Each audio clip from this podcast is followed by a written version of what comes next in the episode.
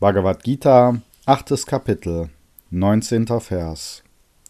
Dieselbe Vielzahl von Wesen wird wieder und wieder geboren und hilflos beim Anbrechen der Nacht wieder im Nichtmanifesten aufgelöst, o Arjuna, und sie taucht bei Tagesanbruch wieder auf.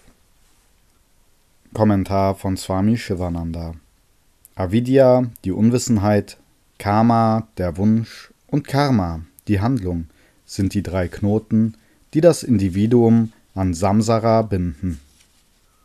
Wunsch entsteht aus Avidya. Der Mensch bemüht sich darum, das Gewünschte zu erlangen und zu genießen.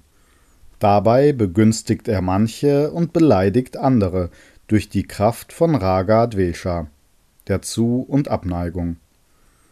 Daher ist er im Rad von Samsara, der Seelenwanderung, gefangen. Er muss immer wieder geboren werden, um die Früchte seiner Handlungen zu ernten. Durch die Kraft seines Karmas entsteht er immer wieder und löst sich wieder auf. Die individuellen Seelen haben ihre Unabhängigkeit verloren, da sie durch Unwissenheit, Wunsch und Aktivität gebunden sind. Daher unterliegen sie den Sorgen, dem Kummer und den Schmerzen in diesem Samsara.